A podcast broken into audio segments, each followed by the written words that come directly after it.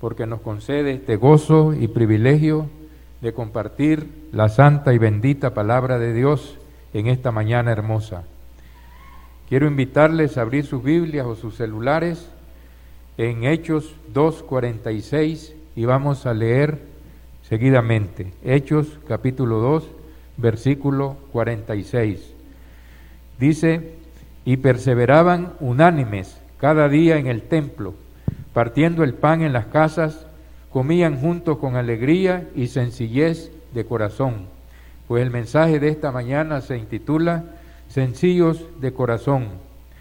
Miramos que la iglesia del Señor en el primer siglo, en el año 33 de nuestra era, que comenzó en la ciudad de Jerusalén, es un ejemplo maravilloso para nosotros de coinonía en pleno siglo XXI, siguiendo el ejemplo de esa iglesia maravillosa. Dice que perseveraban unánimes cada día en el templo, que también partían el pan en las casas y comían juntos con alegría y sencillez de corazón. Nos dice la escritura que ellos perseveraban unánimes cada día en el templo. Quiere decir que eran fieles, constantes en congregarse. No había necesidad de estarlos exhortando, diciéndole congréguese, mire hay que adorar al Señor, mire que hay que tener comunión con el cuerpo y la sangre de Cristo, sino que ellos mismos tenían el ánimo dispuesto, sentían ese gozo, sentían esa alegría de congregarse constantemente en el templo. Eran de un mismo sentir y de un mismo parecer Miremos Hechos 4:32, que nos dice así, y la multitud de los que habían creído eran de un corazón y de un alma. Ninguno decía ser suyo propio nada de lo que poseía, sino que tenían todas las cosas en común. Miremos pues cómo estos hermanos desarrollaron aquella actitud de estar juntos, ¿verdad? Eran de un corazón, eran de una misma alma y no, no decían que, que todo lo que poseían, ninguno decía ser propio nada de lo que poseía, sino que tenían todas las cosas en común. Habían llegado a un grado máximo de coinonía, de se habían entregado completamente al Señor en cuerpo, en alma y espíritu. Dice que comían juntos con alegría y sencillez de corazón. ¿Qué es sencillez? Miramos eh, buscando en un diccionario qué es sencillez, dice que es ausencia de arrogancia, de orgullo o soberbia. Se puede decir que es modestia y que es humildad. Entonces, amados hermanos, miramos aquí en Romanos capítulo 12, versículo 16, que nosotros debemos de asociarnos con los humildes. Dice, unánimes entre vosotros, no altivos, sino asociándoos con los humildes. No seáis sabios de vuestra, en vuestra propia opinión. ¿Por qué debemos de asociarnos nosotros con los humildes? Porque así nosotros aprendemos a ser humildes, a ser mansos de corazón. Acordemos lo que dijo el Señor Jesucristo. Vengan a mí todos, los que estáis trabajados y cansados, que yo os haré descansar. Aprended de mí, que soy manso y humilde de corazón, y, hallaréis descanso para vuestras almas, porque mi yugo es fácil y mi carga es, es liviana. Miramos entonces, hermanos, que así nosotros aprendemos a ser humildes y mansos de corazón y sencillos de corazón. Necesitamos ser irreprensibles y sencillos hijos de Dios. Miremos Filipenses capítulo 2, versículo 15, que ahí nos está hablando y dice, para que seáis irreprensibles y sencillos hijos de Dios sin mancha, en medio de una generación maligna y perversa, en medio de la cual resplandezcáis como luminares en el mundo. Tenemos que ser irreprensibles, mis amados hermanos, que nadie nos esté llamando la atención, que nadie nos esté exhortando, sino que nosotros mismos, ¿verdad? Haciendo la voluntad del Señor agradable y perfecta, porque tenemos de brillar como luminarias en este mundo. Como dijo el Señor Jesucristo, vosotros sois la luz del mundo. Una ciudad asentada sobre un monte no se puede esconder. Así alumbre vuestra luz delante de los hombres, para que vean vuestras buenas obras y glorifiquen a vuestro Padre que está en los cielos. Nosotros estamos en este mundo, pero no somos del mundo. Debemos de brillar, ser irreprensibles y sencillos hijos de Dios en medio de estas generaciones maligna y perversa, en las cuales iluminemos la vida, la conciencia de los otros, de los seres humanos que no han conocido todavía a Cristo, y así llegue esta luz para que ellos digan, ¿verdad?, que verdaderamente nos hemos convertido a Dios, que estamos caminando en sus caminos y que estamos haciendo la voluntad de Dios, teniendo buen testimonio de la gente de afuera, para que se sientan animados también para obedecer al Señor y seguir adelante. Miremos lo que dice también, que tenemos bendiciones de la humildad, de ser sencillos de corazón. Proverbios 22, 4. Dice así, riquezas, honra y vida son la renumeración de la humildad y del temor a Jehová. Primeramente las riquezas espirituales que nos llenan, ¿verdad?, de gozo, de paz, de alegría, porque tenemos una herencia eterna en los cielos, reservada para cada uno de nosotros, incontaminada, inmarchitable, inmarcesible, la cual fue a preparar para cada uno de nosotros. Dice, en la casa de mi Padre muchas moradas hay. Voy pues a preparar lugar para vosotros, porque quiero que donde yo esté, estéis también vosotros. Entonces, mis amados hermanos, miremos también lo que dice Lucas capítulo 1, versículo 52. Dice, los humildes son exaltados, quitó de los tronos a los poderosos y exaltó a los humildes. Todos creo que nos acordamos y conocemos la historia del rey Nabucodonosor, que estaba en la azotea de su palacio y estaba diciendo, ¿no es esta la gran Babilonia que yo edifiqué con la fuerza de mi brazo para gloria de mi majestad?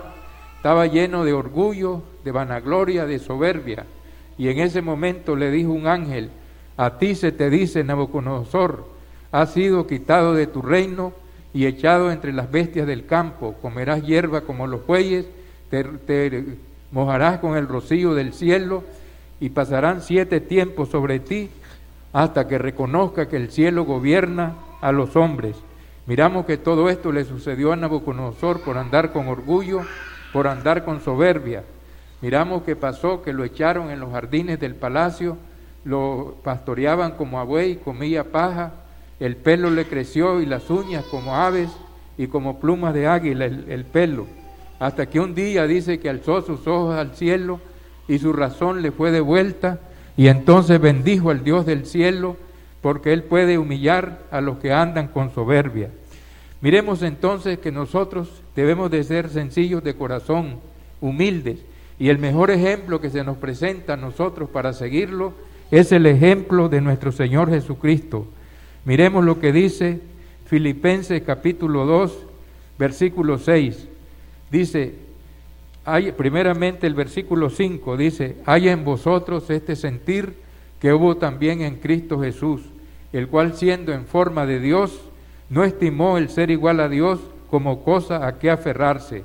Miramos debe haber en nosotros ese mismo sentir que hubo en Cristo Jesús, el cual siendo en forma de Dios, es decir, Dios mismo, que se hizo hombre, habitó entre nosotros, dice que no estimó el ser igual a Dios como cosa de que aferrarse, sino que se despojó a sí mismo, hecho semejante a los hombres, y estando en la condición de hombre, se humilló a sí mismo, haciéndose obediente hasta la muerte y muerte de cruz por nosotros. Miramos cómo el Señor se humilló, haciéndose un hombre, y no solamente haciéndose un hombre, sino que también fue obediente hasta la muerte y muerte de cruz por nosotros. Él hizo la voluntad del Padre, como dice Hebreos capítulo 5, versículo 8 y versículo 9. Y aunque era hijo, por lo que padeció, aprendió la obediencia y habiendo sido perfeccionado, vino a ser autor de eterna salvación para todos los que le obedecen. Miramos entonces, mis amados hermanos, el ejemplo supremo de nuestro Señor y Salvador Jesucristo, el cual, ¿verdad?, se despojó a sí mismo, dejó su trono de gloria, ser alabado de millones de ángeles que estaban en el cielo diciéndole santo, santo, santo, y se hizo un hombre y fue a la cruz del Calvario. Entonces, mis amados hermanos, miremos pues la humildad, la obediencia del Señor, que fue obediente hasta la muerte y muerte de cruz por nosotros. Entonces debemos de andar cada día con humildad, con sencillez de corazón, siguiendo el ejemplo del Señor Jesucristo. Y el Padre le recompensó esa obediencia, esa humildad de ir hasta la cruz del Calvario por cada uno de nosotros. Miremos lo que dice el Filipenses 2, versículo 9, y dice así, por lo cual Dios también lo exaltó hasta lo sumo y le dio un nombre que es sobre todo nombre. Lo exaltó hasta lo sumo. Llegó a sentarse a la diestra de Dios en la majestad de las alturas. ¿Por qué? Porque Él fue obediente hasta la muerte, porque sometió completamente su voluntad a la voluntad de su Padre. Fue manso y fue humilde de corazón, fue sencillo. Por eso Dios lo exaltó hasta lo sumo. Y dice que le dio un nombre que es sobre todo nombre. La palabra nombre quiere decir gloria, poder, majestad, ¿verdad? Como cuando Él resucitó de entre los muertos, Él dijo, toda autoridad metada en el cielo y en la tierra. Por tanto, id y haced discípulos a todas las naciones, bautizándolos en el nombre del Padre, del Hijo y del Espíritu Santo, enseñándoles que guarden todas las cosas que os he mandado. Y he aquí, yo estoy con vosotros todos los días hasta el fin del mundo, para que en el nombre de Jesús, Filipenses 2.10, se doble toda rodilla de los que están en los cielos y en la tierra y debajo de la tierra. Entonces miremos pues que la humildad de Él, el sometimiento a la voluntad del Padre y ser obediente hasta la muerte, hasta la muerte y muerte de cruz por nosotros, lo exaltó hasta lo sumo, para que en el nombre de Jesús se doble toda rodilla, es decir, le reconozcan, ¿verdad? Se doble toda rodilla de los que están en los cielos, en la tierra y debajo de la tierra. Y toda lengua confiese que Jesucristo es el Señor para gloria de Dios Padre. Filipenses capítulo 2, versículo 11. Entonces, el día final, cuando Él venga con gran poder y gloria, los que no quieren reconocerle hoy como los ateos, los que niegan la verdad, los hombres que andan en el mundo, en la maldad, en el pecado, van a tener que arrodillarse ante Él y confesar lo que Él es el Señor, que Él es Dios que viene en juicio para dar retribución a cada uno mientras estaba en el cuerpo, sea bueno o sea malo. Miramos entonces, mis amados hermanos, a manera de conclusión, la iglesia en Jerusalén en el año 33 es un buen ejemplo de coinonía se congregaban unánimes cada día en el templo, partían el pan en las casas y comían juntos con alegría y con sencillez de corazón. Nos dejan un ejemplo precioso de humildad, de modestia, ausencia de orgullo, de soberbia y vanagloria. Entonces dejándonos lecciones de valor permanente para nuestra vida, que debemos asociarnos con los humildes. Por eso dice la Escritura, no erréis, las malas conversaciones corrompen las buenas costumbres. Si nosotros andamos con gente orgullosa, soberbia, vamos a aprender sus maneras, sus modos, ¿verdad? Nos vamos a llenar de altivez, de orgullo, ¿verdad? De vanagloria. Pero si nosotros nos asociamos con los humildes, vamos a aprender a ser sencillos, mansos y humildes de corazón. Y el mejor ejemplo que tenemos es el ejemplo de nuestro Señor Jesucristo. Necesitamos ser irreprensibles y sencillos hijos de Dios. Es decir, que nadie nos esté reprendiendo ni nos esté amonestando, sino que más bien nosotros podamos guiar a otros, primeramente con nuestro ejemplo, con nuestro testimonio y con nuestras actitudes humildes y sencillas. Miramos también que debemos de brillar en medio de este mundo, de manera, dice, que brilléis como luminarias en el mundo, en medio de una generación maligna y perversa Recordemos las palabras del Señor que nos dice que nosotros somos la luz del mundo y una ciudad asentada sobre un monte no se puede esconder. Así alumbre vuestra luz delante de los hombres para que vean vuestras buenas obras y glorifiquen a vuestro Padre que está en el cielo. Debemos de anhelar las bendiciones para los humildes, ¿verdad? Que dice, riqueza, honra y vida son la remuneración de la humildad y del temor de Jehová. Debemos de anhelar que el Señor nos dé riquezas, principalmente espirituales, y por añadidura viene todo lo necesario que necesitamos en este mundo. Como dice, seguid primeramente, buscad el reino de Dios y su justicia, y todo lo demás será añadido. Miramos entonces que debemos de anhelar las bendiciones espirituales y finalmente seguir el ejemplo de nuestro Señor Jesucristo, como dice en Filipenses capítulo 2, versículos 5 al 8.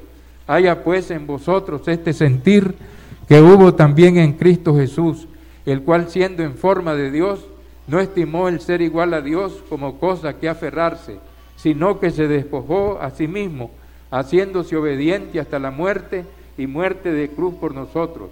Debemos entonces luchar, mis hermanos, para tener ausencia de orgullo, ausencia de vanagloria, no siendo sabios en nuestra propia opinión, sino siendo humildes y mansos de corazón, para que el Señor nos recompense, ¿verdad? También en esta vida y después en la eternidad. Que Dios nos ayude a ser fieles hasta la muerte y andemos caminando en santidad, con humildad, con mansedumbre y con sencillez de corazón. Que Dios nos bendiga a todos. Amén.